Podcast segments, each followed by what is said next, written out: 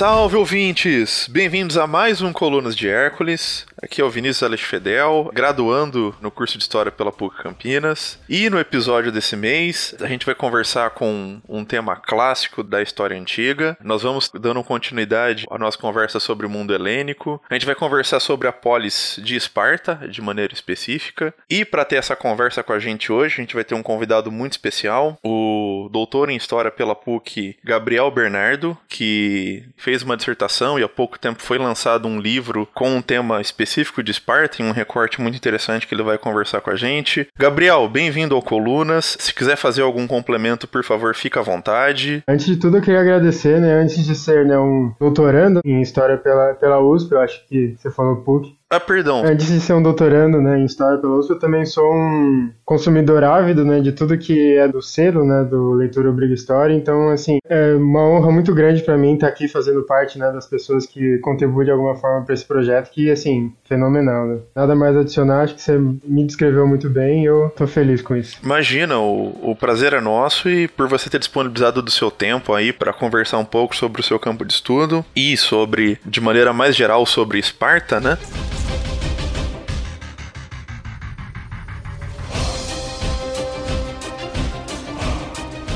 Eu acho que a primeira coisa que a gente pode começar conversando, Gabriel, é justamente sobre essa questão da, da origem da polis de Esparta, especialmente pensando o que, que a gente pode apontar enquanto os elementos que são comuns a esse mundo helênico, que a gente já conhece mais ou menos, né? E as especificidades dessa cidade, que com certeza tem, né? É, sim, Esparta, como assim, todas as outras polis né, que existiam, não só na Grécia continental, né, mas em praticamente todas as bordas ali do Mediterrâneo Ela é reocupada, acho que é melhor dizer assim, depois daquela dissolução né, do sistema palacial na Idade do Bronze. Né? Então, na região né, onde hoje fica Esparta, tinha uma, um, um, sistema palacial, ele não era comparável né, aos grandes sistemas como o de Micenas ou mesmo de Knossos, mas ali na região onde hoje fica o Menelaion, né, na colina de Terápne, que é tipo bem perto da Esparta moderna, assim, um pouco a leste, tinha um sistema palacial, né, que ele é desocupado, ele é reocupado ainda na Idade do Bronze. Aí tem um hiato ali entre 1100 e 900 a.C., né?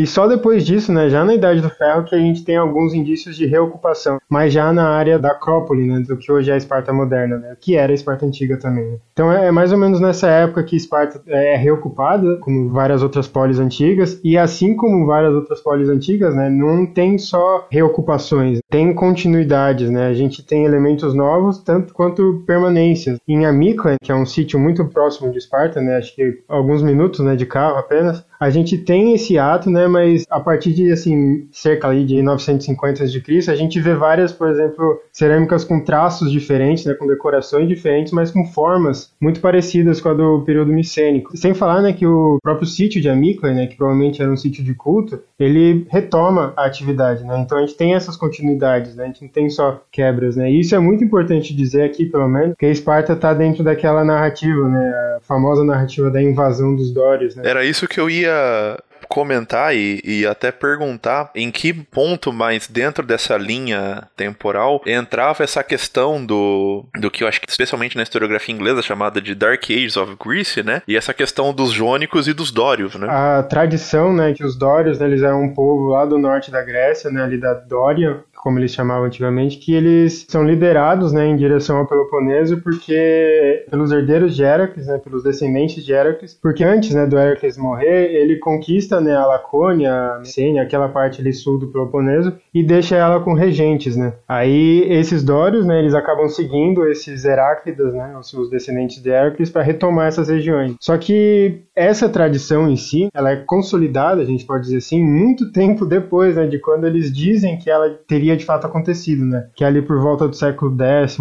assim. Obviamente, né? A gente vê mais ou menos ali quando Tirteu, né? Que é um poeta espartano, está escrevendo, ele já fala, né? Dessa narrativa. Só que os detalhes, assim, são bem posteriores, né? Então, assim, não dá pra gente levar 100% a sério essa tradição, mas também tem que levar em conta que essa tradição, ela serviu como um método de justificar, né, não só a manutenção, né, do povo de Esparta daquela região, né, da Lacônia e depois da Messênia, né, mas ela é uma das coisas, né, que estava em jogo ali, né? Tanto que o, se eu não me engano, o Jonathan Hall, ele acredita, né, quando ele traça essa tradição, ele acha que Esparta, na verdade, tomou esse discurso de Argos, né? Argos começou a usar esse discurso para justificar a posse ali da, da planície argiva e Esparta só se aproveitou e se inseriu no meio do, dessa narrativa, né, para também justificar a própria posse do Vale do Eurotas. E acabou se tornando um elemento fundante, né? Sim, sim, é quase que um mito de fundação, né? Não só de Esparta, né, mas também de Esparta. Outros elementos que eu acho importante a gente comentar, e daí falando de estruturas mais gerais sobre a especificidade da formação de Esparta, é a própria constituição em si da polis, é que Esparta vai ser uma polis que não vai ser mais murada, se eu não me engano, né? Ela é mais espalhada dentro do seu território, né? Certo. É, então, né, essa questão, né, do não amuralhamento da cidade em aldeias, né, ela acho que ficou, ela recebeu, né, uma, um destaque muito grande por causa daquela passagem, né, do Tucídides, acho que 1.10.2, se eu não me engano, que é bastante clássico, né, que ele fala que é Esparta organizada em aldeias, né, catacumas, e, assim, vários outros apotegmas e anedotas que dizem, né, que Esparta não tinha muralhas, que ela confiava nos seus homens e tudo mais. Mas isso também, né, é, é uma coisa bem posterior, assim, é praticamente do século V, e vários desses contextos, né, que afirmam essas coisas, eles estão geralmente, assim, como o próprio exemplo do Tucídides, né, ele está comparando Esparta com Atenas. Né? Então é um contexto bem específico que acaba fazendo com que Esparta pareça ser uma exceção, né? Mas tem inclusive um vídeo muito interessante da professora Maria Cristina Lacerda Campos, né? Que ela também estuda Esparta, no canal do Labeca, né? Do Laboratório de Estudos da Cidade Antiga aqui da USP, que tá no YouTube, inclusive, que ela menciona isso, né? Tipo, não era comum, né? Não era a regra que todas as cidades fossem amuralhadas né? na Grécia Antiga. A grande maioria delas não tinha, e uma boa parte delas, quando tinha muralha, só tinha muralha na Acrópole, né? E Esparta, assim, Esparta tinha outros mecanismos né, de se defender, sendo um deles o próprio fato de que ela mantinha uma hegemonia no Peloponeso, né, e era sempre ela que atacava os inimigos dela, nunca o contrário. Então, isso, apesar de ser uma tradição, né, que, sei lá, remontaria né, até o período arcaico, isso é uma coisa assim que nunca parece ter sido uma questão para os espartanos em si, né? Por isso que eles vão amuralhar a cidade eventualmente, só que isso vai ser só lá no período helenístico, né, quando eles não têm mais esses outros mecanismos para se defender, né, de invasões, invasões outras, né? Aí, aí vai ter várias fases né, dessa construção, vai ter amuralhamentos mais provisórios, aí vai ter um mais fixo, né, que é o que a gente consegue traçar arqueologicamente por meio só de telhas, né? Bom, acho que é isso, não? É, não, muito interessante isso. Acho que uma coisa que com certeza a gente vai explorar para frente no episódio é justamente essa questão de como a construção que a gente tem de Esparta muitas vezes ela é a partir de outros olhares que não são olhares espartanos, né? E que pode nos levar a, a algum desses equívocos. Mas nesse momento eu acho que um, um outro aspecto importante, agora que a gente conversou um pouco sobre as especificidades, é as semelhanças que a gente pode apontar que Esparta tinha com as outras polis, né? Porque a gente sabe que esse mundo helênico ele é um grande caldeirão, ele tem uma série de diferenças e identidades próximas, mas existia um, um certo tecido unificador entre essas cidades, né? Sim, sim. É. Assim, começando no, no período arcaico, né, como é de praxe, é, a gente tem vários fenômenos né, que se repetem em várias cidades da Grécia, né, como, por exemplo, aquelas dissensões internas, né, que elas são resolvidas de várias formas, que se inserem também naquela questão de como governar a cidade, né, que você, inclusive, discute com o Fábio né, no, no episódio sobre a democracia ateniense aqui. E assim, nesse sentido, né, nesse quadro mais amplo, Esparta não é muito diferente dessas outras. Né? Uma das opções, por exemplo, que você tinha para resolver essas dissensões internas né, é a colonização, né? quando você simplesmente exporta uma crise para outros lugares. Né? Isso a gente sabe que os gregos fizeram bastante, assim, né? Em larga escala, né? Exatamente. né? Toda a Magna Grécia é prova disso, é, né? Não só a Magna Grécia, né? Até o sul da França, talvez, a gente pode considerar isso, assim. E, assim, nesse aspecto, Esparta também não foi uma exceção, né? A gente tem uma colônia, né, que se diz espartana em Melos, né, nas Cíclades. A gente tem uma colônia descendente de espartanos em Cirene, né, que é no norte da África. A gente tem uma colônia, pela tradição até mais antiga, né, em Taranto, no sul da Itália, né? Irad Malkin, né, no, no Mito e Território, no Território Espartano, acho que foi publicado em 1994 ele discute isso muito bem, né? Assim, então, Esparta, assim, é, mandou colônia para tudo que é lado, assim, ali no Mediterrâneo também, né? E outras experiências também, né, que estavam acontecendo nessas cidades com essa questão de como se governar, também são compartilhadas por Esparta, né? A gente tem é, por exemplo, Argos, né? Argos tem uma, uma expansão territorial ali na planície da Argólida, né, sobre o, acho que é a tirania do Fedon, né, ou Fedão, não sei como é a tradução do nome dele, mas é o Corinto também, né, sobre o Cípselo, em Sicião também acho que era na dinastia dos Otagóridas, né, são, tem pessoas centrais, né, que causam uma expansão da influência da cidade. Esparta passou pela mesma coisa, né, quando tem alguma dissensão interna, eles buscam uma expansão territorial tanto dentro da Lacônia, né, que é a região mais imediata de Esparta, quanto para Messênia. Eles fazem essa expansão assim em, torno de dois séculos né, ali na, no período arcaico. E a gente também tem é, uma coisa assim extremamente importante é essa experiência da legislação, né? Talvez até mais importante. Em Atenas, né, que é o caso mais característico, né, as tradições falam de vários legisladores, né? Desde o Draco, aí passa pelo Solo, aí tem o Clístenes de novo, né? Tudo isso para chegar num modo de governar, né? E acho que Esparta talvez tenha sido um dos mais famosos legisladores, né? Que foi o Licurgo, né? Que é uma incógnita, né? A gente não sabe se foi uma figura histórica ou não, mas, assim, acho que a hegemonia, né, ela diz que o Licurgo ele foi um indivíduo usado para legitimar várias medidas né, que foram elaboradas conforme passava o tempo, né, conforme se via as necessidades, as negociações entre os diversos grupos. Mais ou menos aquilo né, que vocês discutiram também no episódio do Fábio. Eu, pessoalmente, sobre o Licurgo, é, eu fui conhecer um pouco mais sobre, sobre essa figura, porque aqui eu tenho acesso a uma coletânea das biografias do Plutarco, né? E ele constrói uma biografia do Licurgo, salvo engano, em oposição ao Numa. Deixa eu confirmar aqui que eu tô até com o livro do lado Ah, das biografias comparadas, né? Exatamente, do Vidas Paralelas. E não que o Plutarco seja exatamente a melhor fonte para você entender alguma coisa de maneira fidedigna, mas eu acho que ele é uma ótima fonte para você ter uma noção da construção que existia sobre aquela figura na época que o Plutarco está escrevendo. E o fato justamente dele escolher comparar com o Numa já diz muito, né? Que foi um lei que legitimou e deu uma identidade muito própria aos romanos e o Licurgo faz a mesma coisa para os espartanos segundo o Plutarco, né? Perfeito, é exatamente isso, assim, não tem como como dizer melhor. E, assim, né, continuando na sua, na sua questão, né, essas são questões, assim, não apenas internas de Esparta, né, essas, esses problemas internos, né, como eles lidam com esses problemas que também existem em outros lugares. Mas, assim, é, também em relação à interação de Esparta com o Mediterrâneo mais ampliado, né, assim, né, com outros lugares do Mediterrâneo. A gente, por exemplo, né, por meio das cerâmicas lacônias, né, que era um estilo muito específico, né, de cerâmica no, durante o período arcaico ali no século VI, mais especificamente, que ele chegou a rivalizar com cerâmicas de Corinto, de Atenas, em vários outros mercados. Né? A gente tem objetos, por exemplo, lá no Mar Negro, a gente tem muitos objetos em Samos, a gente tem no Levante, no norte da África, no sul da Itália. Né? Então é muito interessante como assim os lacônios também estavam assim trafegando, né, por essas redes, né? E da mesma forma como eles estavam trafegando, eles estavam levando coisas, né, para para Esparta. Se você pegar, por exemplo, as escavações né, no santuário de Artemis Orfia, né, em Esparta, você vai ver várias coisas assim que, não tem como ser da Lacônia, assim, sabe? Você vê é, objetos de marfim que se acredita que eles eram esculpidos por escultores que vinham de Creta, entendeu? Você tem aquela tinta púrpura, né, que ela começa a ser produzida principalmente pelos fenícios. Você tem máscaras, né, de cerâmica que provavelmente eram de outros materiais, mas foram dedicadas em cerâmica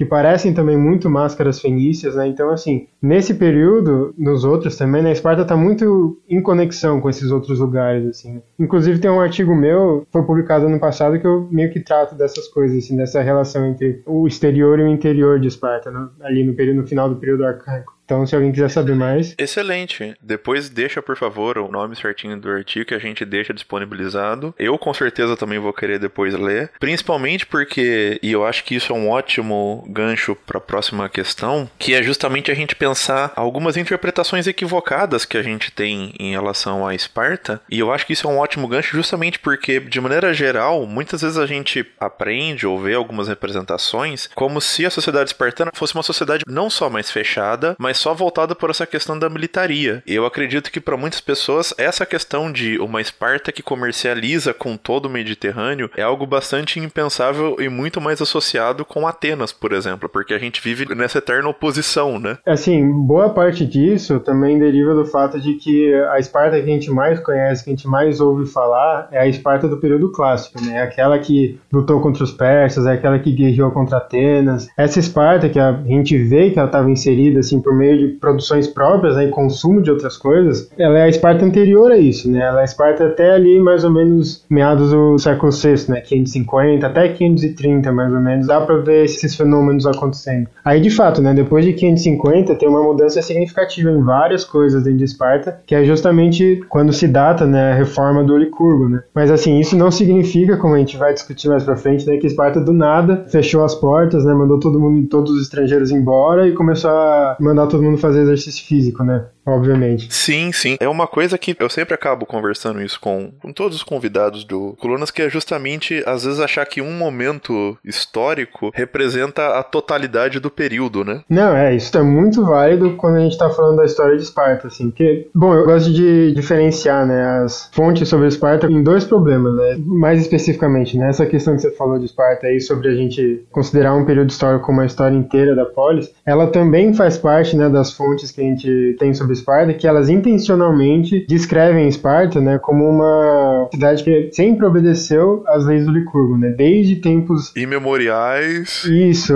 é. Licurgo, assim, é, ele era colocado como um cara muito mais antigo do que ele provavelmente era, se ele existiu, né? Então as próprias fontes, talvez, provavelmente, né, os próprios espartanos, eles acreditavam que essas leis eram atemporais quase, né? Então isso acabou passando para nossa ideia do que era Esparta, né? Então a gente vê essa Esparta a partir do século VI, na né, Esparta do período clássico, e eles se dizendo que eles sempre foram assim, por um bom tempo a bibliografia acreditou, assim. Então é isso que a gente vê no, sei lá, em livro didático hoje, é essa Esparta projetada para todo o período histórico da cidade. E justamente talvez seja um pouco daquela falta de leitura crítica, né? Se tão falando que a gente é assim desde sempre, é porque tem algum motivo para falarem isso toda hora, né? Exatamente. Eu acredito, né, que era um dos meios, assim, né, dos espartanos. Eu acredito não, né? Era um meio dos espartanos, assim, colocarem a sociedade deles como minimamente superior, porque isso a gente tem em vários textos, né? A gente tem textos falando que, sei lá, enquanto várias cidades têm vários governos, né, vários tipos de governo, né, Atenas mesmo, né, trocou de governo várias vezes durante o século V. Tem golpe oligárquico, tem reforma da democracia. Já os espartanos não, né, eles falavam, não, a gente segue as mesmas leis, as mesmas boas leis desde a época do Licurgo, assim, então a gente não passou por todos esses problemas, a gente vive muito bem, obrigado, muito diferente de vocês, né, que estão uma zona. Aqui não tem choque social, né, não tem nenhum tipo de problema nesse sentido, então a sociedade não precisa mudar, né. É, era um dos maiores medos né, da atividade, era justamente essa disputa intestina, né, dentro de uma comunidade, né, que deixa ela vulnerável para várias outras coisas. E só voltando a um outro ponto que eu acho que é importante mencionar também, e que hoje em dia eu acho que não é tão mais marcado, mas por um tempo com considerável foi feito essa leitura era aquela visão, especialmente do período da, da Guerra Fria, onde era enxergado em Esparta uma proto-União Soviética e na Atenas um proto-Estados Unidos, né? Ou pelo menos um mundo mais, vamos dizer assim, entre muitas aspas, capitalista, né? Enquanto que Esparta era a sociedade com um Estado mais forte. É, essa ideia, né, de que o espartano era quase que totalmente submetido ao Estado, né? Como teoricamente, né, era na União Soviética, ela, ela é muito presente em livros ali até sei lá, década de 1980, um pouco 1990. Hoje, assim, ela já não é mais tão defendida porque tem produções que assim, tratam justamente desse problema, né? Inclusive um artigo de 2018 do Stephen Hodgkinson, né, que é um dos maiores especialistas, para mim, né, o maior especialista em Esparta na atualidade, que ele trata muito bem disso, né? Discute várias questões relacionadas a isso e ele chega na conclusão oposta, né? Na verdade, Esparta tinha cada vez mais espaço para o indivíduo, né?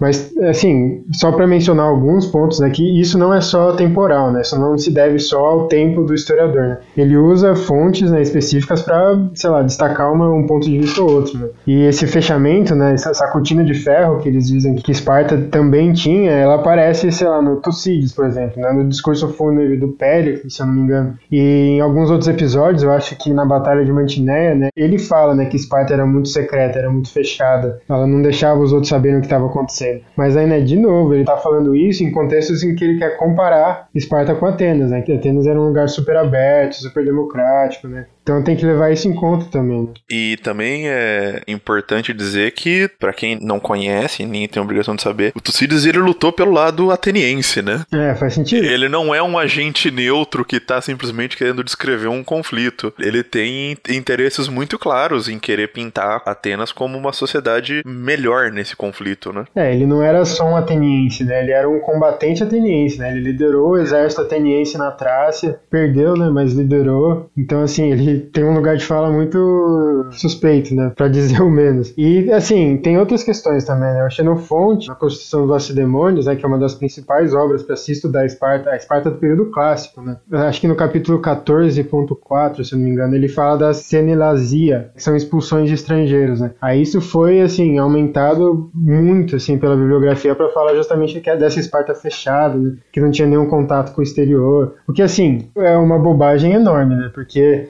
essas xenelasia, né? Elas eram medidas específicas para tratar de problemas específicos, né? Para pessoas específicas estrangeiros que criavam problemas, basicamente. Né? O Heródoto ele tem uma, ele fala né, uma, uma vez muito interessante que era um, um indivíduo né, do, da Ásia Menor, ele estava querendo um ex-tirano né, da Ásia Menor, ele queria subornar né, um rei espartano para ele conseguir ajuda para restabelecer ele no poder. Né? E ele é expulso, assim, então não é que todos os estrangeiros fossem expulsos de Esparta, né? eram coisas muito específicas, assim, né? E sem falar que os espartanos próprios tinham várias conexões com gregos de várias outras cidades, não só gregas, né, inclusive. A tese de doutorado, né, do Luiz Felipe Bantin trata justamente sobre essas conectividades, né, dos espartanos, essas redes mantidas também pelos espartanos, e é muito interessante, né, isso. E, assim, o um último ponto sobre essa questão da, da Esparta soviética, né, quase, é que se pintou né, Esparta como assim composta por um coletivo quase que homogêneo, né? Todo mundo tinha que passar por uma educação pública específica, você não podia desconsiderar leis, né? Você tinha que seguir aquilo ali à risca. E, de novo, né, voltando no artigo do Stephen Hornickson, ele mostra justamente o contrário, né? Tinha muito espaço, né, para o espartano ser um indivíduo fora da polis. Né? Não, eu ia comentar que essa perspectiva, primeiro, que ignora completamente a própria constituição de Esparta em relação à diferença entre um ilota, um cidadão, alguém que está dentro de Esparta, mas não tem a cidadania plena. Ele ignora completamente isso, né? É, tem esse ponto também, né? Esparta não era um grupo cívico coeso, né? Tinham várias categorias,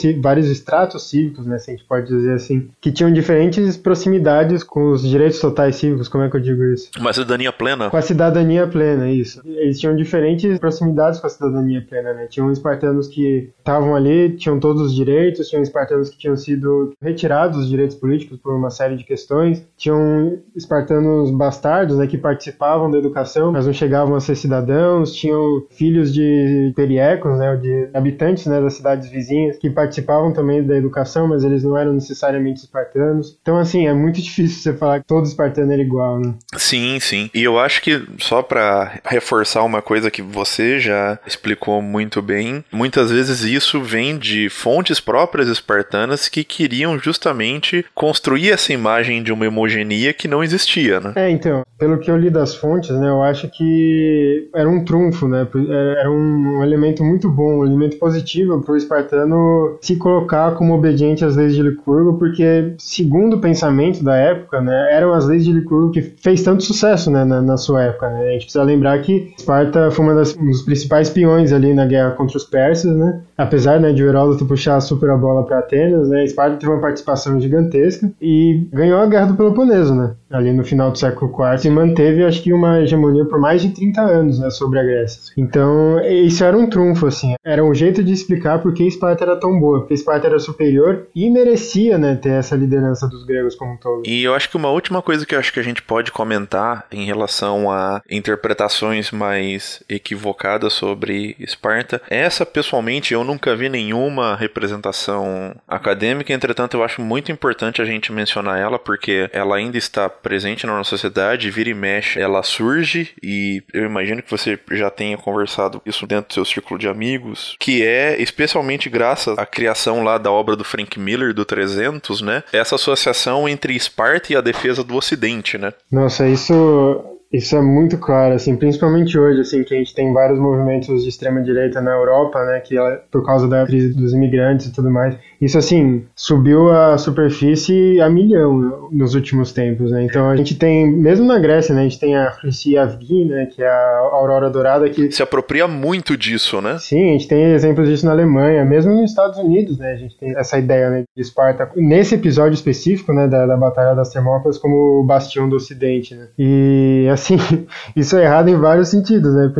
Primeiramente porque o conflito, né? Que o Frank Miller está descrevendo, né? Que ele, ele escreve ele termina o quadrinho, o 300, se eu não me engano, em Bom, eu não lembro. Em 1998. Eu ia falar, é 90 e pouco que ele escreve. É, ele termina em 1998, né? Depois que já começou todos aqueles problemas no, no Oriente Médio, né? Já passou a Guerra do Golfo. Então, assim, é, é um contexto bem conturbado. Esse contexto, né, que ele tá usando para fazer a história dele, assim, são várias polis, nenhuma delas tá querendo se unir ali, nem num projeto de Ocidente. Então, assim, é bem bizarro isso. É muito bizarro. Não, e eu acho que a gente pode até dar um passo atrás, e tudo bem que não cabe nesse episódio, eu nem sei se cabe no Colunas, é a gente discutir o que, que significa o Ocidente em primeiro lugar, né? Exatamente, né? Isso aqui é uma criação extremamente posterior. Que construção é essa, né? Mas é, uhum. eu acho que vale a pena sempre reforçar isso, porque é uma coisa que a gente vê constantemente que, honestamente, é um dos motivos do Coluna existir, é entender que a história antiga, ela continua ativa no jogo político, né? Ela tá em disputas dessas apropriações identitárias e construções, e nós, enquanto historiadores, é a nossa função a gente fazer isso da maneira mais honesta possível, né? E quando a gente olha para o que fazem com 300 Esparta, o que a gente vê são pessoas não jogando limpo, né? É, sim o próprio Frank Miller, né? Ele filtra elementos que valorizam o discurso que ele está querendo passar, e o problema é que aquilo é tido quase como uma verdade histórica. Né? É tido quase como um retrato de como realmente foi, né? Como realmente eram aquelas pessoas, o que realmente estava em jogo. Os valores que elas defendiam, né? Exatamente. Aí, né, tem um segundo momento que essas coisas são filtradas para serem usadas em outros momentos mais específicos, né? A gente viu alguns meses atrás, né, teve aquela aquele movimento que foi também extremamente bizarro dos 300 300. Putz, como é o nome dele? Os 300 do Brasil? Os 300 do Brasil, né? Lá em Brasília. Que assim, eles estavam usando essa referência dos 300 de Esparta, mas dava para ver que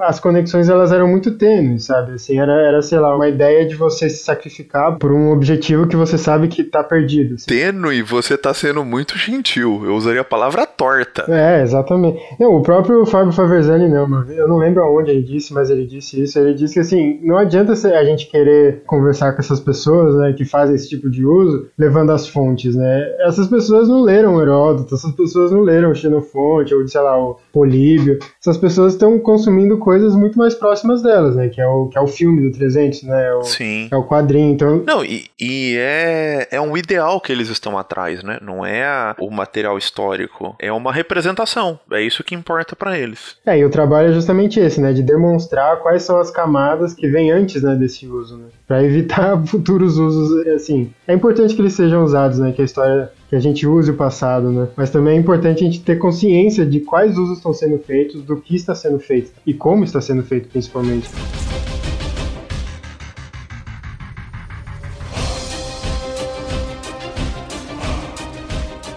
Bom, agora que a gente já conversou um pouco sobre essas visões mais problemáticas sobre Esparta, eu acho que a gente podia se dedicar um pouco a conversar sobre justamente as novas perspectivas que foram surgindo, né? Especialmente eu acho que da década de, de 90 para hoje sobre Esparta e o que foi mudando, né? De perspectiva teórica mesmo sobre Esparta, seja a partir de novas leituras de fontes, seja a partir de descobertas de fontes materiais. É, então, né? Sempre quando eu começo a falar sobre esse assunto, eu gosto de destacar dois problemas que tem sobre qualquer fonte textual né, sobre Esparta. A primeira é que a maior parte delas tem um deslocamento espacial, né? A maior parte das coisas que a gente tem sobre Esparta, né, descrevendo espartanos, os costumes dos espartanos, eles não foram produzidos em Esparta, né, ou por espartanos. A gente tem uma coisa muito pouca, assim, alguns fragmentos do Alckmin, né, que escreveu ali no século VI, final do sétimo, talvez, ou do Tirteu, né, que é também no final do século VIII, talvez sétimo. É muito pouco, assim, né, quase nada sobre o período clássico em si. O que a gente tem no período clássico produzido por espartanos são o que a gente conseguiu achar em, por meio de escavações, né?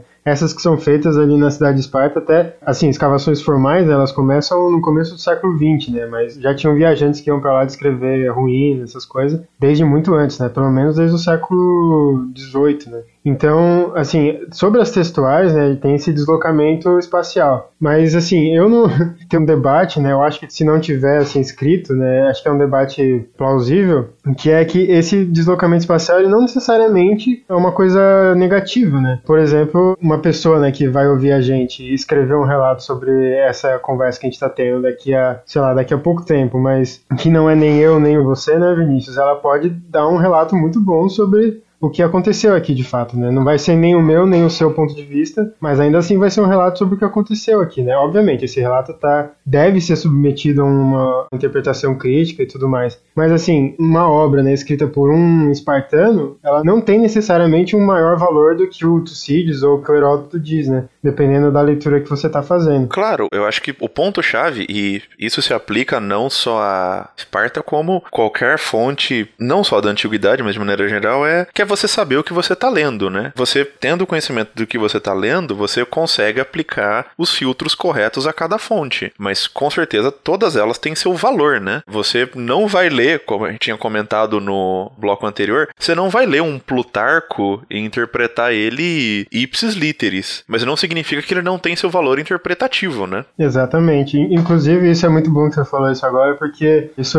me ajuda a dizer qual é o segundo maior problema né, que se tem quando você vai estudar Esparta, né? Que é o deslocamento temporal né, dessas fontes escritas. Né? Então tem o deslocamento espacial e o temporal. Esse temporal ele se deve ao fato de que assim boa parte das coisas mais detalhadas né, sobre Esparta elas foram escritas assim muito tempo depois da Esparta que elas estavam tentando descrever, né? Então a gente tem principalmente ali, sei lá, o Plutarco escrevendo, por exemplo, ali nos séculos primeiro antes e depois de Cristo, é sobre a Esparta do século V. É, e a gente tem o Pausanias, por exemplo, ali no século II depois de Cristo, descrevendo uma Esparta que por muito tempo, né, se achou que ele estava escrevendo a Esparta atemporal, né? Aquela Esparta que sempre era a mesma, né, que a gente conversou antes. E assim, esses dois deslocamentos, né, eles têm sido assim a base da maior parte das inovações, né, teóricas do estudo de Esparta a partir ali dos anos 80, 90, assim, né? Que é justamente você fazer uma análise crítica, né, do que essas fontes estão descrevendo, você não tomar o Tucídides, por exemplo, que ele diz Esparta ipsis literis, né, como você falou, o que o Plutarco diz, e fazer uma análise diacrônica, né, dessas fontes. Ver exatamente o que está sendo dito, aonde está sendo dito, em que tempo está sendo dito, se isso tem... Por quem está sendo dito, né? Isso. Se isso tem correspondências é, nos autores contemporâneos de Esparta, né? Porque, por exemplo, Plutarco, né, ele está escrevendo no século I antes ou depois de Cristo, entre ele e a Esparta do período clássico tem uma reforma das leis de Esparta ali no final né, do século III a.C., que eles tentam renovar as leis do Licurgo, né? Mas essa renovação, ela traz várias mudanças, né, para as leis do Licurgo. Várias coisas são escritas sobre essa renovação, né? Então é muito provável que pelo menos uma parte das coisas que o Plutarco leu para compor a história dele da Esparta do século V, na verdade foi escrita para uma Esparta do século III, né, que queria se mostrar como uma Esparta do Licurgo, né, como essa Esparta mais antiga, que fez mais sucesso, né? Então é, são esse tipo de questões que você tem que ter em mente. E eu acredito que você pode somar esses filtros é, a própria ideia de que a obra em si do Plutarco ela tem um objetivo próprio de uma certa construção de identidade. Ele não está só construindo uma visão de uma Esparta, né? Ele está construindo uma visão de uma Esparta comparada a uma visão de Roma, e ele está fazendo isso de uma maneira mais hegemônica com todo o mundo helênico e com Roma, no caso do Vidas Paralelas, né? Daí você também tem o próprio contexto interno da obra, né? Sim, sim, isso é totalmente verdade. Esse é um ponto de vista, assim, que raramente você vê pessoas que estudam Esparta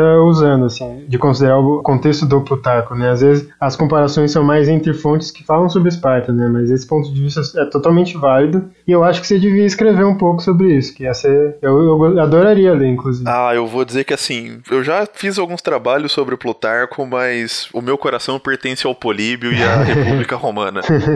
É, eu, eu, sou vendido nisso, eu já conversei com o Zé Knust sobre isso, é, foi amor à primeira vista, eu acho legal o mundo helênico, mas para mim Roma é, é o que aquece meu coraçãozinho. Olha, eu devo dizer que o Políbio é, é a minha ligação com Roma. É, esses autores, eles têm, os dois, né, o Plutarco e o Políbio, eles têm intersecções muito interessantes. Uhum. Mas a gente tá fugindo completamente do episódio, né?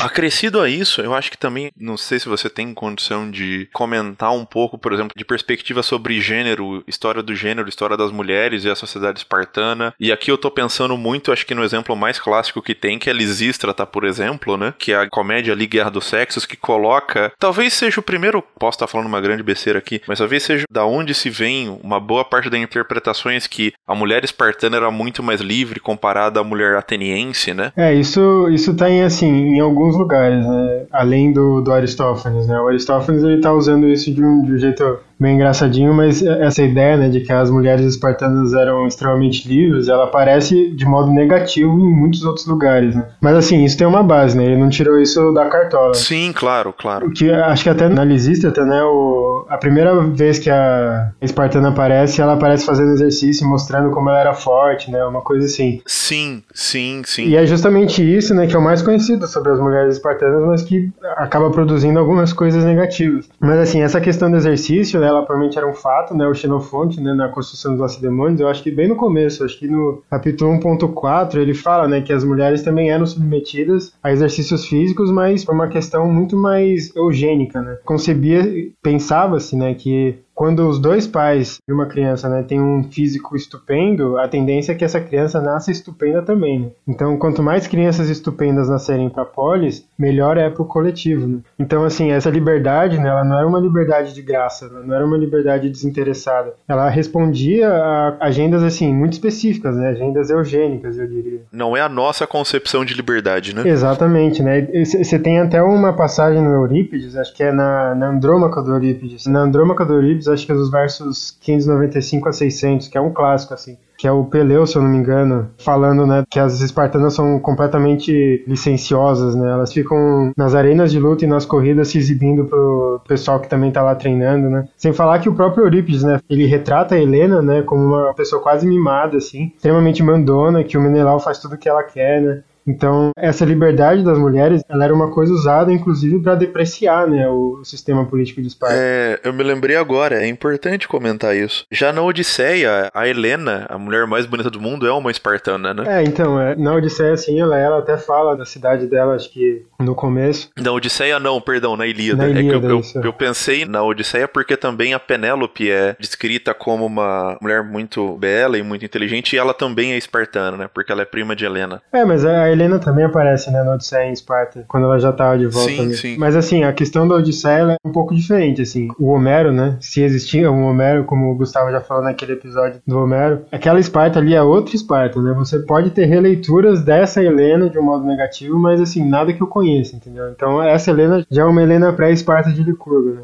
O que a gente tem, que assim, que é mais claro, né, quase na cara, assim, é, por exemplo, o Aristóteles, né, quando ele está escrevendo ali no final do século IV, na política, acho que no livro 2, se eu não me engano, as sessões é, 12, 69 e 70, ou ali perto, o próprio Aristóteles, né, ele fala que o Licurgo, né, quando ele desenhou a Constituição espartana, ele simplesmente desconsiderou as mulheres. Né? E é engraçado que ele fala isso porque as mulheres passavam muito tempo na cidade, enquanto os homens passavam muito tempo guerreando, né, então elas tinham uma liberdade maior. E isso acabou fazendo com que elas vivessem assim como elas quisessem, no meio do luxo, né, enquanto era proibido, né, para os homens fazer isso e elas acabavam, por causa dessa liberdade, elas acabavam mandando nos homens. Né? E nisso a gente já tem, assim, o manual de depreciação na Grécia Antiga, né? Você quer falar que um homem é inferior, você fala que ele é inferior à mulher dele, né? Que é exatamente o que os gregos falam, por exemplo, dos, dos persas, né? Dos bárbaros. Eles são tão efeminados que as mulheres mandam mais que eles, né? Isso fica claro, né? No próprio os persas, né? Do Ésquilo, por exemplo, com todos os personagens ali. Sim, sim. É, e esse é um topos que ele passa desse mundo helênico helênico e continua no mundo romano e essa questão da misoginia, né, é algo que permanece, honestamente, até hoje em diversos aspectos, né? Sim, mas assim, para ser justo, as espartanas elas tinham sim algumas vantagens quando você compara a situação delas com a de outras gregas, né? Acho que a, o melhor exemplo disso é a questão da herança, né? O Heródoto, né, no livro 6, eu acho, 6, capítulo 57, se não me engano, ele fala que em Esparta as mulheres elas eram patrucos, né? Elas podiam ser herdeiras, né? Patrúcos é justamente ter a propriedade do pai. Enquanto que, por exemplo, em Atenas, a mulher, se ela é a única herdeira né, da família, ela tem que ou passar a propriedade para o parente masculino mais próximo, ou se ela tiver um filho, ela só serve de ponte, né, para esse filho. Quando ele assume a maioridade, ele vira o dono dessa propriedade, né? É como se ela sempre precisasse de uma tutela de um homem, né, para administrar os bens. Exatamente. E isso, assim, essa questão da herança, né, de as mulheres terem herança em Esparta, herança de terras, não é herança móvel. É, é ela é extremamente importante, né? O Stephen Hodgkinson, né, aquele que eu já citei, ele tem um livro muito bom que foi lançado em 2000, mas assim, que ainda ainda é fenomenal, que é justamente o tema é justamente propriedade e riqueza né, na Esparta do período clássico. E ele mostra assim que essa questão da herança é um negócio assim extremamente bom para você, quer dizer, é um elemento, né, que permite vários tipos de negociações entre diversas famílias, né? E isso dá é, influência, né, para a mulher nessas negociações. Inclusive, né, a gente tem exemplos da Sinisca, né, por exemplo, que é a irmã do Agesilau, que ela tinha cavalos competindo em Olimpíadas, né? E ela foi campeã das Olimpíadas. E a gente também, mais pra frente, né, lá no século III a.C., né, o Plutarco, ele fala que a, se eu não me engano, a avó do, do Agis, né, que é um dos reis de Esparta, acho que no capítulo 6, se eu não me engano, ele fala, né, que a avó do Agis, né, que queria fazer a reforma em Esparta, né, ampliar o quadro cívico da cidade, ela é uma das principais apoiadoras porque ela era uma das mulheres que mais tinha terras, mais tinha clientes, né, mais tinha pessoas que deviam coisas para ela, né. Então, assim, isso é extremamente importante, assim, mas, obviamente, né, essas vantagens, elas não são extremamente contrastantes com a situação das mulheres em outras partes da Grécia. Elas têm vantagens, outras mais parecidas, outras menos. O que você mesmo tinha comentado, Gabriel, também essa questão do militarismo, né? Uhum. É, isso acho que é a coisa que as pessoas mais pensam, né, quando você ouve falar de Esparta. Pelo menos, assim, para a maior parte das pessoas que eu pergunto, é essa primeira imagem que vem na cabeça, né, o Leônidas cheio de, coberto com armadura e na guerra. E assim, é inegável, né, que isso foi uma, foi uma das coisas que mais foi usado em várias épocas, né, para descrever Esparta. Mas assim, isso também está é, sendo revisto, né, ultimamente. Mas para ser justo, né, tem coisas nas fontes que apontam para esse caminho, né. Eu lembro que o Fábio no, no episódio aqui do Colunas de Hércules dele falou, né, que Esparta era um clube militar fechado, né. Essa caracterização ela tem alguma base nas fontes, né, mas é necessário você fazer aquele filtro que a gente estava conversando, né, para ver. É uma leitura crítica, né. Exatamente, o quanto disso de fato está está nas fontes. Né? E assim, isso, né, de Esparta sendo uma polis, assim, um exemplo de militarismo, ele é dito claramente em vários pontos. Né? O Xenofonte, né, de novo, eu cito bastante ele porque ele tem uma das melhores obras, como eu já disse, né, para tratar de Esparta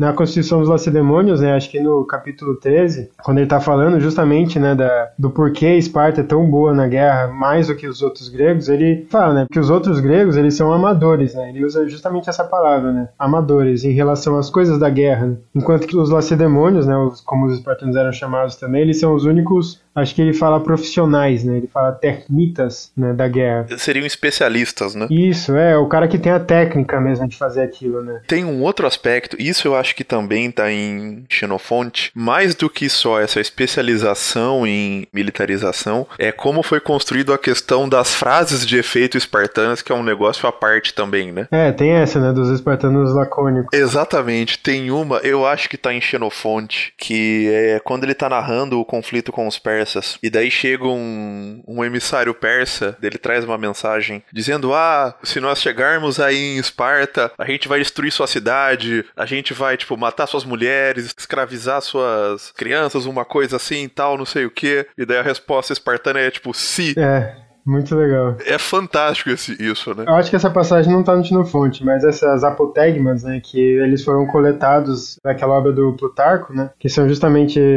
frases de espartanos. A gente não sabe se foi o Plutarco mesmo que coletou, se aquilo é umas anotações que alguém fez, que ele coletou, né, de outras listas, né, desses apotegmas para fazer as biografias dele. Mas é, essas frases, né, tudo indica, né, que elas foram copiadas, assim, elas foram feitas coletâneas essas frases ali no no, período helenístico, ali no século III, né? que é justamente quando acontece aquela reforma né, que tenta reavivar as instituições do Licurgo. Mas assim, essa questão das frases curtas, né, de impacto, elas já existem tipo bastante antes, né? O próprio Heródoto, né, fala de vários episódios desse, inclusive que são usados no 300, né, aquela, quando ele fala né, das armas, vem buscá-las. Assim, é no ponto e aquilo ali, né? E isso é bastante interessante também, né? Porque é uma coisa que, inclusive, o Platão, no Protágoras, né, ele usa isso para diferenciar os espartanos dos atenienses, né? Que os atenienses têm essa tradição do logos, né? Do discurso grande que você faz para impressionar as pessoas e convencer, enquanto que o espartano vai lá e... É o lacônico, né? Em meia dúzia de palavras ele fala o que você já queria falar meia hora atrás. Isso é bastante interessante. Mas, assim, é, voltando àquela questão do militarismo, né? Tem umas coisas bastante interessantes publicadas ultimamente, né? Eu tenho uma tese de doutorado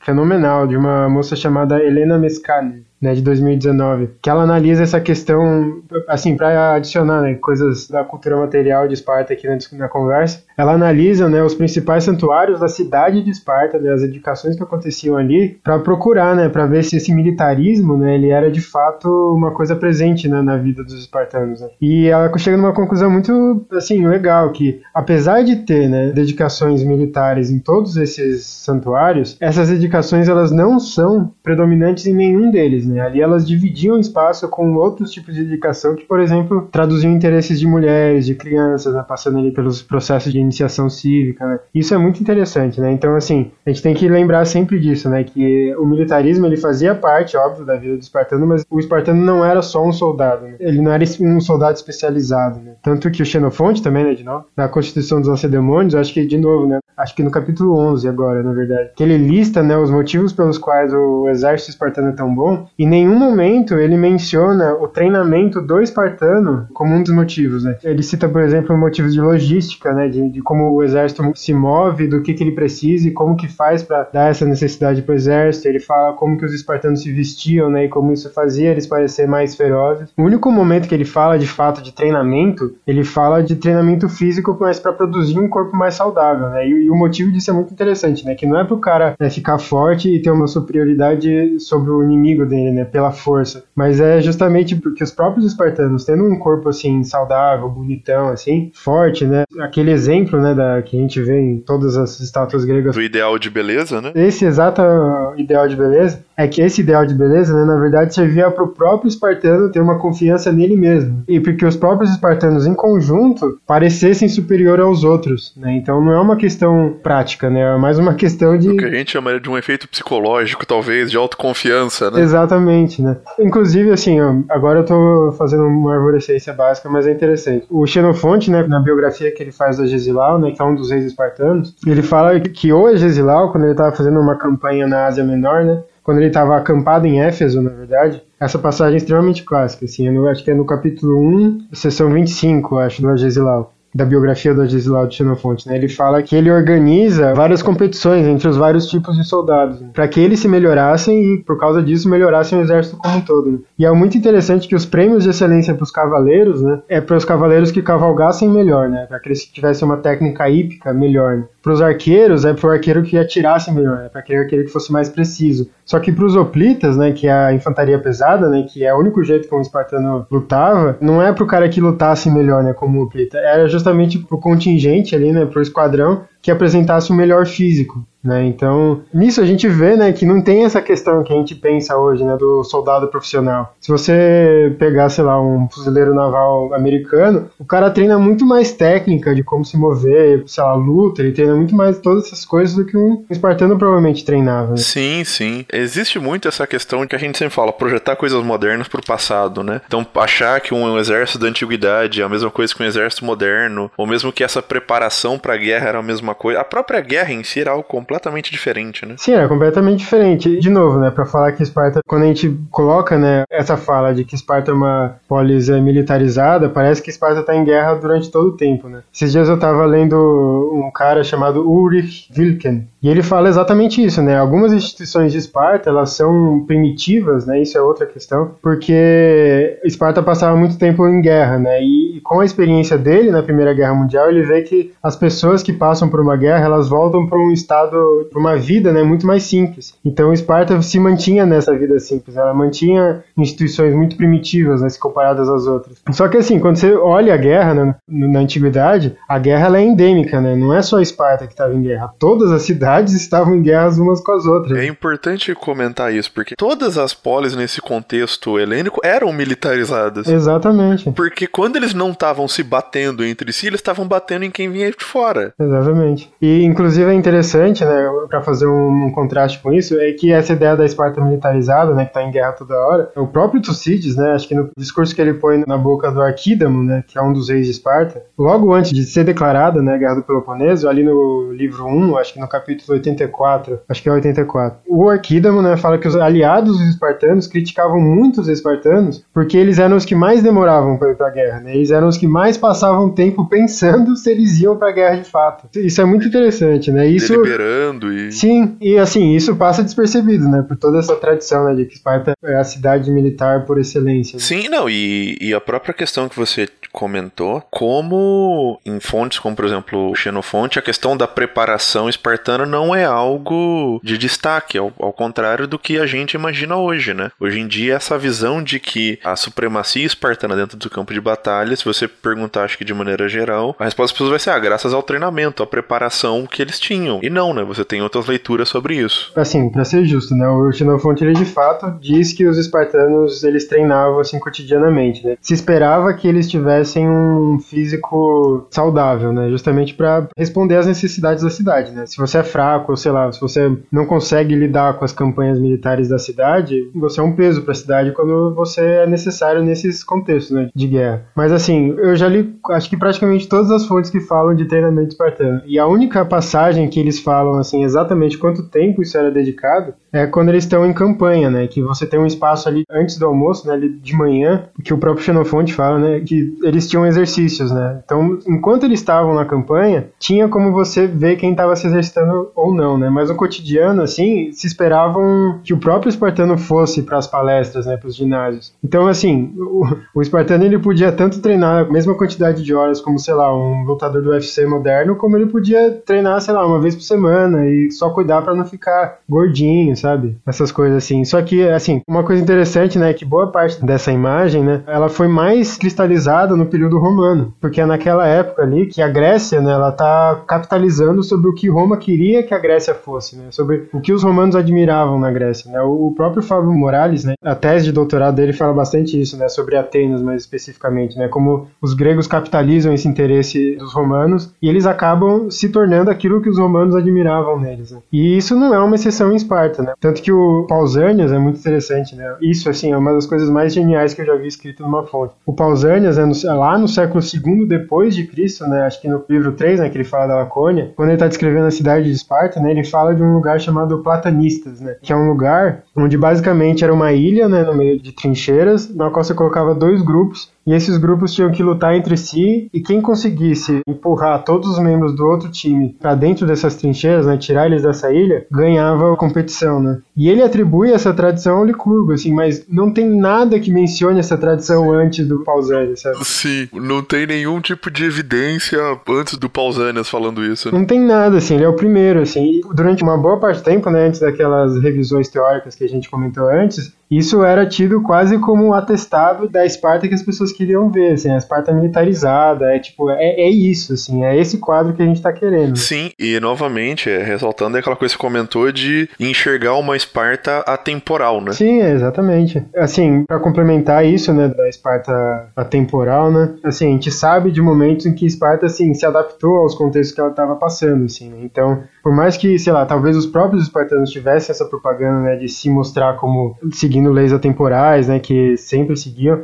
a gente tem, por exemplo, uma, assim, acho que a melhor prova disso, né, que quando Esparta conquista, né, a hegemonia da Grécia, ali em 404, né, depois da Guerra do Peloponeso, pelo menos o Teopompo e o Éforo, né, que eles são mais ou menos desse período ali do século IV, eles falam, né, que teve uma proibição do uso de moedas cunhadas pelos espartanos em si, né, porque eles estavam entesourando essas moedas, né, eles estavam usando isso para criar mais desigualdade, né, mais do que Esparta já tinha, estava começando a ser um problema. Aí eles criam essa proibição e as moedas cunhadas né, em ouro e prata, elas só são usadas pela polis, né, pela cidade em suas negociações assim públicas. Né. Isso assim, isso é um atestado de que Esparta estava disposta né, a mudar suas leis, a mudar seus costumes de acordo com o que fosse necessário. Obviamente, né, não numa escala que fosse mudar toda a identidade do espartano, né, mas ela tinha espaço para manobra.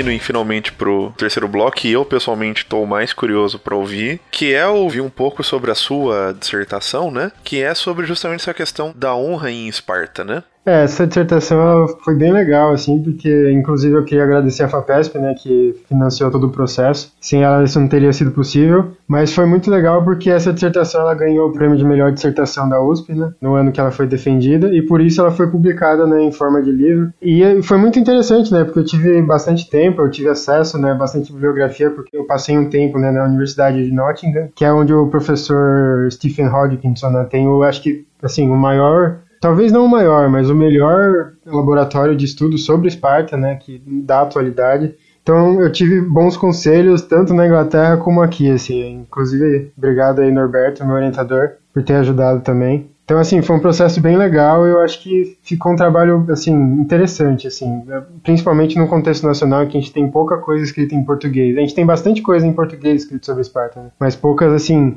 livros, né, de fôlego, assim, digamos assim. Com certeza, com certeza. E só para quem, logicamente, tá ouvindo esse episódio e tal, qual que é o seu recorte em relação a essa questão da honra em Esparta, né? Bom, o meu recorte, ele é basicamente essa Esparta de Licurgo, né, que a gente tá dizendo, que a gente conversou aqui, que é a Esparta que vai mais ou menos ali de meados do século VI, né, quando todas aquelas reformas começam a tomar lugar, até o século IV, né, que é quando essa Esparta que a gente tá falando, né, das hegemonias, da, da guerra do Peloponeso, ela começa a entrar em decadência, e mais ali pro final do século IV a gente já tem uma outra Esparta, né? A gente tem um intervalo ali entre a época que o Aristóteles está escrevendo, que é mais ou menos ali o final do século IV, até o, as próximas fontes, né, que tratam mais, que são mais específicas né, sobre Esparta ali no final do século III, que a gente sabe que houve uma decadência, né? Na, uma decadência não, né? Um abandono seletivo, né, de algumas instituições que provavelmente tiveram um impacto decisivo em como a sociedade funcionava, né? Como os valores que estavam assim em destaque nessa sociedade. Então é ali que eu paro. Eu vou então, portanto, de meados do século VI até ali final do século IV, mas sem uma baliza final muito definida, porque a gente infelizmente não tem essa baliza. Né? Sim, sim. E daí eu acho que a primeira pergunta mais central é o que que significa essa honra, né? Isso é uma coisa muito legal de conversar com as pessoas assim, porque quando a gente fala em honra, né, parece que é um negócio assim super distante da gente, né? Parece que é um que é uma coisa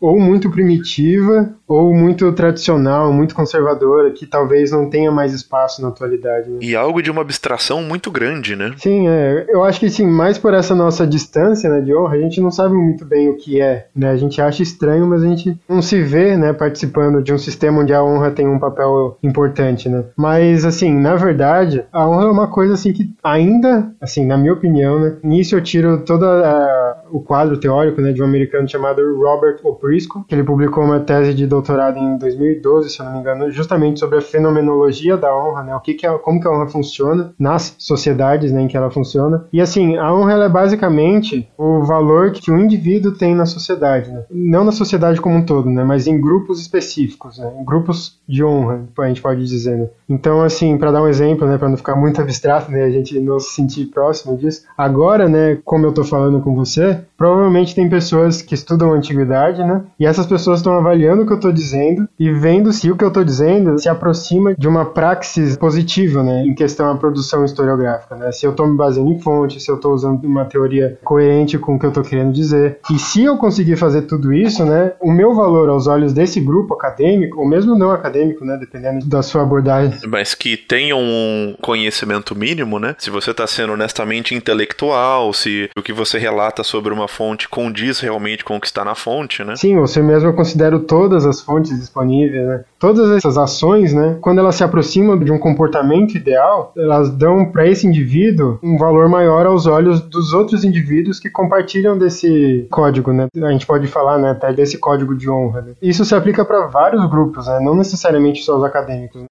sei lá, o, os valores que a minha família, por exemplo, defende podem ser outros, né? Os valores que o meu grupo de xadrez defende são outros. Então, assim, a gente, todos os nossos dias, né, a gente transita entre vários grupos. E é justamente quais valores a gente decide dar mais destaque, né, correndo o risco de perder ou ganhar mais valor nesses diferentes grupos que acabam, assim, moldando, mas dando espaço para a gente negociar como a gente quer que os outros nos vejam, né? Se eu quero que, por exemplo, que os ouvintes me vejam como especialista em Esparta, tem que ter um comportamento. Se eu quero quero que os ouvintes me vejam como, sei um piadista da história, eu preciso ter outro comportamento, né? Então, é esse jogo que dá para o indivíduo um valor social aos olhos de um grupo que compartilha uma série de valores, é um, um código de honra, né? Aí você me pergunta, tá, mas para que diabos eu preciso, né, desse valor social? Esse valor social, ele é justamente aquilo que compra o que a gente pode chamar de respeito ou deferência, né? Então, assim, quando você vê aquele professor que você sabe que ele é extremamente inteligente, assim, que ele tem uma obra já consolidada e é genial, você tende a dar uma deferência maior para aquela pessoa, né? Isso em vários contextos, né? Não necessariamente um acadêmico. Esse respeito, né, é meio que a reputação que aquele indivíduo tem. É uma reputação de excelência, né? Se a gente pode dizer assim. Então, isso acontece todo o nosso dia, né? Quando a gente está negociando qualquer coisa, assim, que não envolva dinheiro, óbvio. Qualquer tipo de influência, né? Você avalia quem aquela pessoa é e se você está disposta a ceder ou não, né? Dependendo de quão bem você avalia essa pessoa. Sim, e daí nesse caso, quais seriam esses elementos para um espartano e como eles eram utilizados dentro desse convívio em sociedade, né? Certo. É, então, para falar quais são todos esses valores para um espartano, a gente vai precisar de pelo menos uns, um episódio de três horas, né? Um episódio do Senhor dos Anéis aqui Sim. no podcast. Mas, assim, é a mesma coisa, né? Que você perguntar para qualquer pessoa quais são os valores que compõem o tipo ideal dela, né? Ela vai demorar muito tempo, né? Porque ela está inserida em vários grupos que defendem vários tipos de valores e ela precisa escolher entre esses valores, sendo eles contraditórios ou não entre si. Né? Então, o que eu fiz, né, para dar um mínimo de organização, né, para esse, para descrever, né, como era o código de honra de um espartano, é, foi acompanhar a Constituição dos Lacedemônios do Xenofonte, né. Infelizmente, a Constituição dos Lacedemônios ainda não está traduzida. Eu estou trabalhando uma tradução, mas como é um projeto paralelo, provavelmente vai demorar um tempo. Mas um dia ela vai estar tá aí para quem quiser ler no original. Mas essa Constituição é muito interessante porque o Xenofonte descreve vários pontos da vida do espartano, né? Desde a concepção dele, né? Desde aquele elemento da eugenia, né? Dos pais se exercitando para gerar um filho bom, até a morte dele, incluindo os reis e vários outros assuntos, né? Então eu fui meio que seguindo o Xenofonte, né? E aí ele fala de vários momentos, né? De várias responsabilidades que se esperava de um espartano. E eu cheguei numa resposta muito interessante, né? Que para mim, né? É muito interessante. Que é, apesar desse sistema da honra, né? Ele valorizar o mérito, né? É basicamente isso, né? Quanto melhor você representa o ideal de uma sociedade, melhor você está na hierarquia dessa sociedade. Então, mais oportunidades você tem, né, de, sei lá, ser eleito para um cargo público, de fazer parte daqueles 300, né, que protege os reis, que era uma coisa, assim, fenomenal para um espartano. Só que eu percebi, né, que esse esquema de você basear tudo isso, qualquer tipo, né, de ascensão social no mérito, ele, na verdade, ele mascara uma sociedade que ela dá mais oportunidades para as pessoas que têm mais recursos, mais recursos de acessar arenas de honra, né, onde você pode disputar a honra ou se mostrar para os seus pares por causa desses recursos. Né? Então, quanto mais recursos, e aí eu não estou falando só de dinheiro, né? a gente está falando de várias outras coisas, a gente está falando de nascimento, né, de conexões que a sua família mantém né, com outros indivíduos. Então, quanto mais desses recursos você tem, né, que geralmente eles estão nas mãos de uma aristocracia, né, de uma oligarquia, mais honra você consegue ganhar. Então, todas as posições de privilégio, posições de poder, elas se perpetuam na mão de alguns indivíduos, né? Só que o interessante desse sistema, né, não é que ele faz isso. O interessante é que ele faz isso mascarando isso como uma justificativa, né? O, e se você é um amortecedor social, né? Exatamente, exatamente isso, porque o cara que não tem esses recursos, né, o espartano que não tem todos esses recursos, ele vai achar que ele tem de fato menos honra, ele tem menos valor pro coletivo dele do que, por exemplo, o cara que conseguiu ser campeão em tantas Olimpíadas porque ele podia custear um grupo de cavalos bons, que ele tinha uma conexão com uma cidade, porque a família dele era aquela família de aristocrata tradicional que trocava presentes, podia viajar, podia manter esses contatos. Né? Então isso acaba sendo uma isso acaba sendo né, uma justificativa. E se você aceita essa justificativa, né, você cria um contínuo, né? Ele não duvida, né, da validade desse sistema e ele só concorda com ele, inclusive, né? O que é muito perigoso. Né? Sim, né? com certeza. E a gente pode expandir isso, e eu acho que não tem como ouvir você falar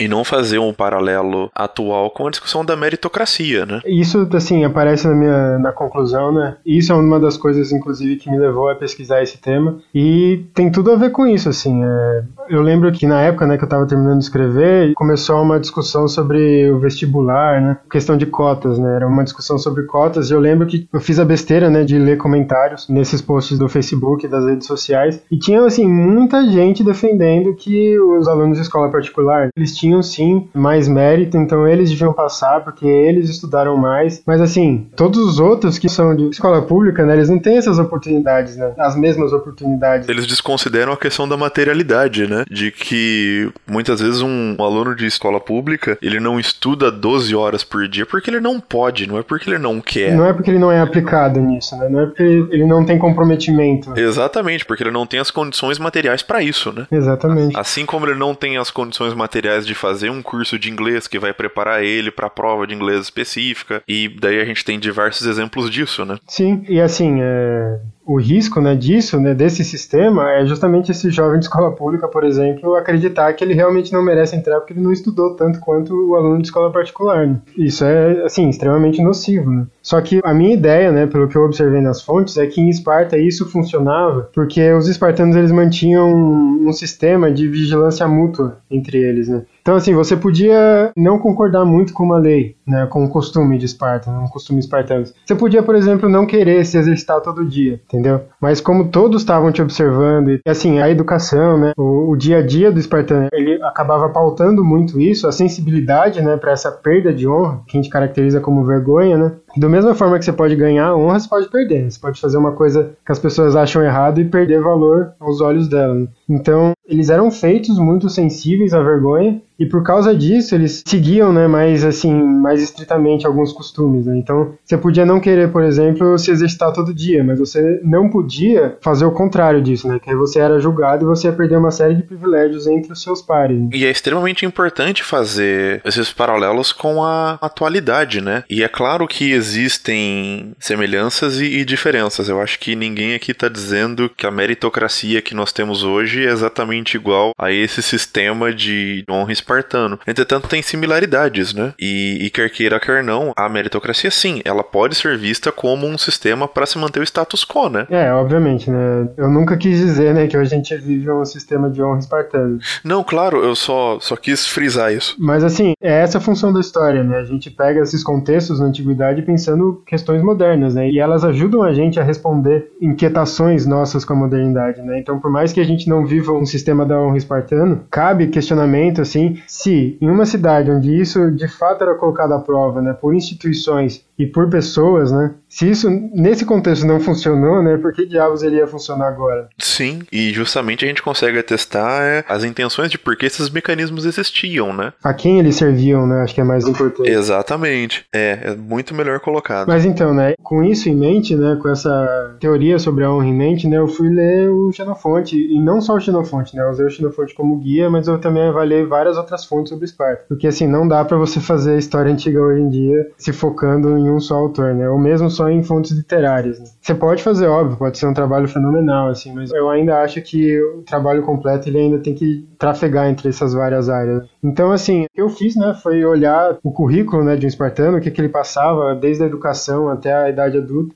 e basicamente foi esse sistema assim que eu consegui observar, né? Então, para dar alguns exemplos assim, né, para justamente não ficar tão abstrato para quem está ouvindo a gente, em referência, por exemplo, à educação, né, tem uma estela, né, muito interessante que foi escavada na Acrópole de Esparta, que ela foi datada do final do século V, né, que ela se chama Estela de Damonon, né? E é muito interessante porque ali ela, ela registra, né, várias vitórias que o Damonon e o filho dele, né, o Enimacrátidas, tiveram em várias provas é, atléticas envolvendo cavalos, né, provas atléticas e equestres em vários festivais em toda a Lacônia, em várias provas diferentes, né? vocês terem uma ideia, assim, esse Nimacrátidas, né, ele tem, são registradas, né, pelo menos cinco provas, né, que ele foi campeão em três festivais diferentes, né? Já o Damono, enquanto criança, né, todas essas vitórias são enquanto eles são crianças. Ele ganhou 11 provas em seis festivais diferentes, né? E isso é muito interessante, né, porque a gente fica pensando, ok, esses indivíduos, eles têm as condições de, tipo, é, pagar um cavalo, criar um cavalo para ir nessas competições, viajar viajar até esses lugares, se manter nesses lugares para competir, sem falar do tempo livre, né, que eles têm de treinar, de prática, né? né? Exatamente. E os filhos dos outros espartanos que não tinham, né? O currículo deles, né, os feitos que eles vão ter, vão ser muito menores que o Enimacrátidas, né, que venceu cinco provas já. Então, isso, né, é só um ponto no começo do currículo, né, a gente pode até falar, né, do curso Zonorum espartano, que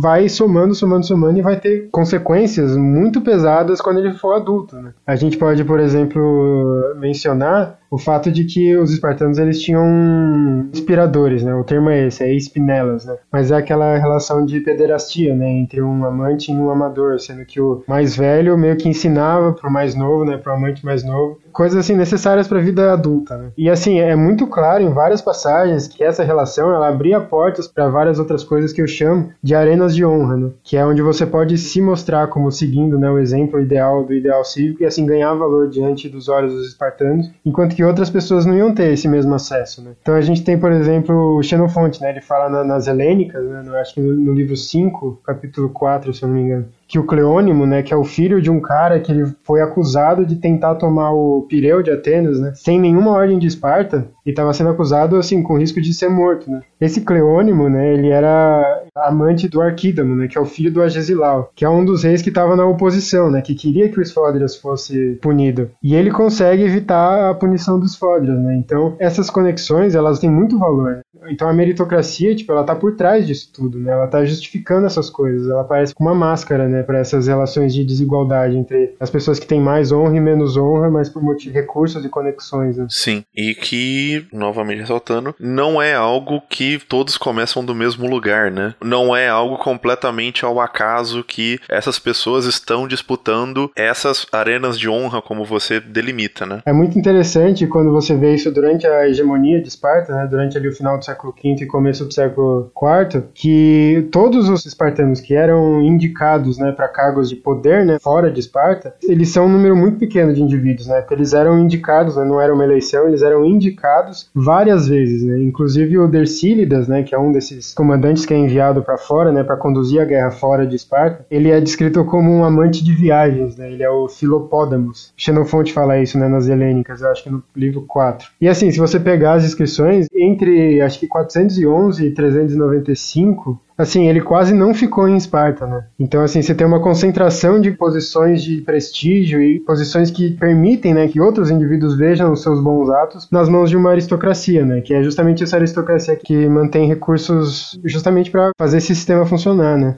E, assim, por último, é interessante que o Aristóteles, né, o, na, na, política, né, no segundo livro 2 da política, ele fala que o maior cargo que um espartano podia atingir, né, que era o de Geronte, tinha a Jerúsia, né, que ela era um... O Conselho dos Anciões, né? Exatamente. E tinham 28 espartanos, né, maiores de 60 anos, e os dois reis. Esse era o maior, assim, o maior posto que um espartano comum, né, que não era da família real, podia atingir na vida, né. E é interessante que o Aristóteles, ele diz, assim, nessas palavras, os únicos que entram nesse seleto grupo, né, eles são avaliados, sim, pela vida que eles levaram, só que os únicos que entram são os bons e belos, né, os Kaloi Kagathoi, que é outro nome para a nobreza de Esparta, né, que é justamente essas pessoas que têm as melhores conexões, que têm as maiores propriedades, por isso podem ter acesso a vários outros dessas arenas de honra, né. Então, assim, era um sistema que se reproduzia, né. E assim, antes que alguém pense, ah, mas talvez isso possa ser uma, uma coisa boa, né, afinal de contas, as melhores pessoas de fato estão entrando no poder, isso não deu certo, porque isso concentrou tanto poder né, na mão de alguns indivíduos, né, que Esparta assim teve um caso de decadência populacional muito grande, assim. Então, enquanto que na Batalha de Plateia, né, em 479, eles conseguiram reunir pelo menos 5 mil espartanos, né, cidadãos, eu não lembro se eram 5 mil ou 8 mil. Era um desses valores. É, na Batalha de Leuctra, né, que encerra a hegemonia espartana, em 371, ou seja, 110 anos né, depois desse ápice, de espartanos, né, é, espartanos assim, em idade militar, tinham cerca de 700, né. Então, isso causou, assim, teve efeitos sérios que provavelmente foram um dos maiores fatores que causaram a, a derrocata de Esparta. Né? Então, é, é, um sistema que, apesar de ter concentrado poder, ele não conseguia se reproduzir ad eterno. Né? Ele é limitado, né? Sim.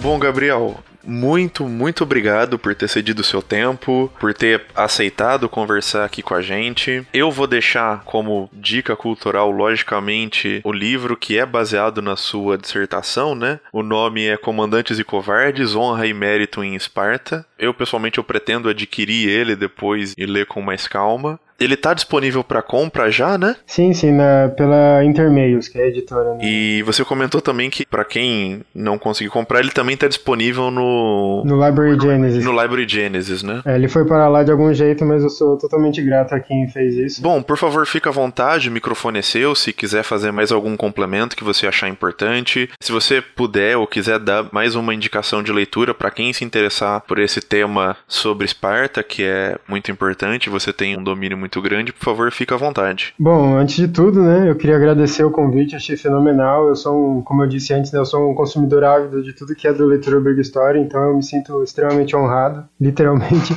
de estar aqui. Acho que esse projeto é extremamente importante, né, para deixar mais acessível essas coisas que a gente passa tanto tempo pesquisando né, e produzindo para as pessoas que têm interesse. Eu adoro fazer essas coisas, eu acho que a parte mais interessante do trabalho do historiador é esse, né? Eu queria fazer mais, é, mas, assim, por causa de todas as responsabilidades que a gente tem, né, como pesquisador, acaba ficando mais difícil, então a gente abraça do melhor jeito que pode todas as oportunidades que vêm. Eu queria dizer que, assim, quem estiver ouvindo e quiser trocar uma ideia comigo de Esparta, perguntar alguma coisa, fazer alguma coisa, tô de portas abertas aí. O, o Vinícius tem o meu WhatsApp, tem o meu e-mail, tem minhas redes sociais, tem tudo, ele com certeza pode passar para quem quiser. Vou dar três pares de dicas. A primeira dica que eu vou dar, mas isso é um gosto pessoal, né? Eu acho que alguns dos ouvintes, né, provavelmente também compartilham desse gosto, que é de literatura ficcional, mas histórica, né, romances históricos. E Esparta está bem servido disso, né? Porque, bom, Esparta é um tema bastante popular. Então, assim, eu vou indicar, primeiro, um livro chamado Portões de Fogo, né, do Stephen Pressfield, de 1998.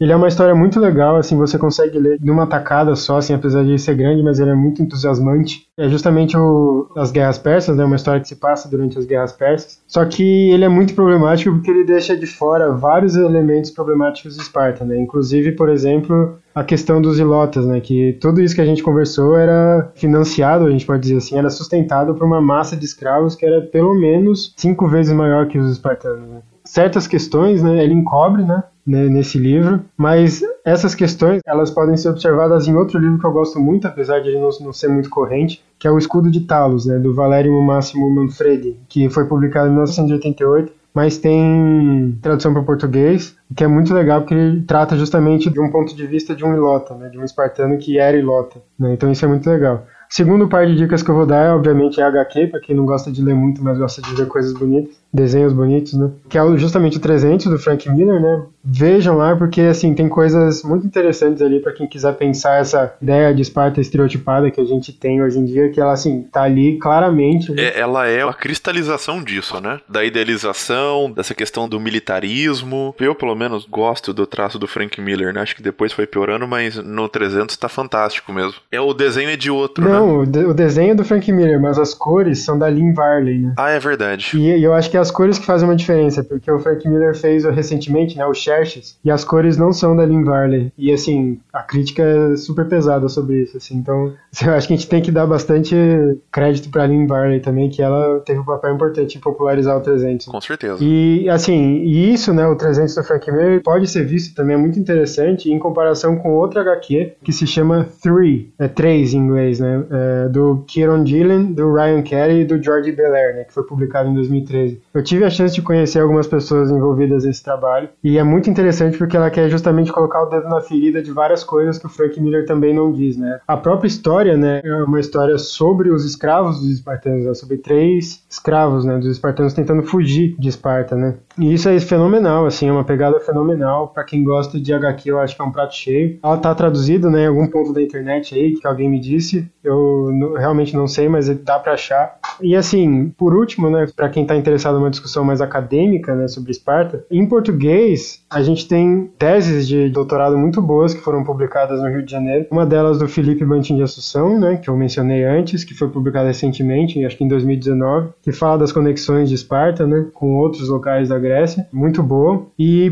para quem tem interesse nas espartanás, tem uma, uma dissertação de mestrado da Isabel Romeu de Santana, não tenho certeza do sobrenome, da ordem de sobrenome, mas ela traz todos esses debates sobre essa ambiguidade da mulher espartana, né? Que ela é livre, mas ao mesmo tempo ela pode ser algo nocivo. E para quem tem interesse né, em outros debates, né, em inglês principalmente, acho que é o melhor ponto de começar né, a esses estudos em outras línguas é o Companion de Esparta, né, que foi organizado pelo Anton Powell, foi publicado em 2017 ou 2018, não tenho certeza. Mas ali, assim, tá o supra-sumo da historiografia sobre Esparta, assim, artigos muito bons e todos, assim, em dia, assim, a maioria deles, né? Em dia com as novas pegadas teóricas. E você também encontra ele nas internets, que boa parte do que eu li para esse podcast eu li a partir dele. Exatamente, o que é melhor ainda. Então é isso, pessoal. Muito obrigado. Obrigado, Gabriel, de novo. E até a próxima, pessoal. Eu, eu que agradeço.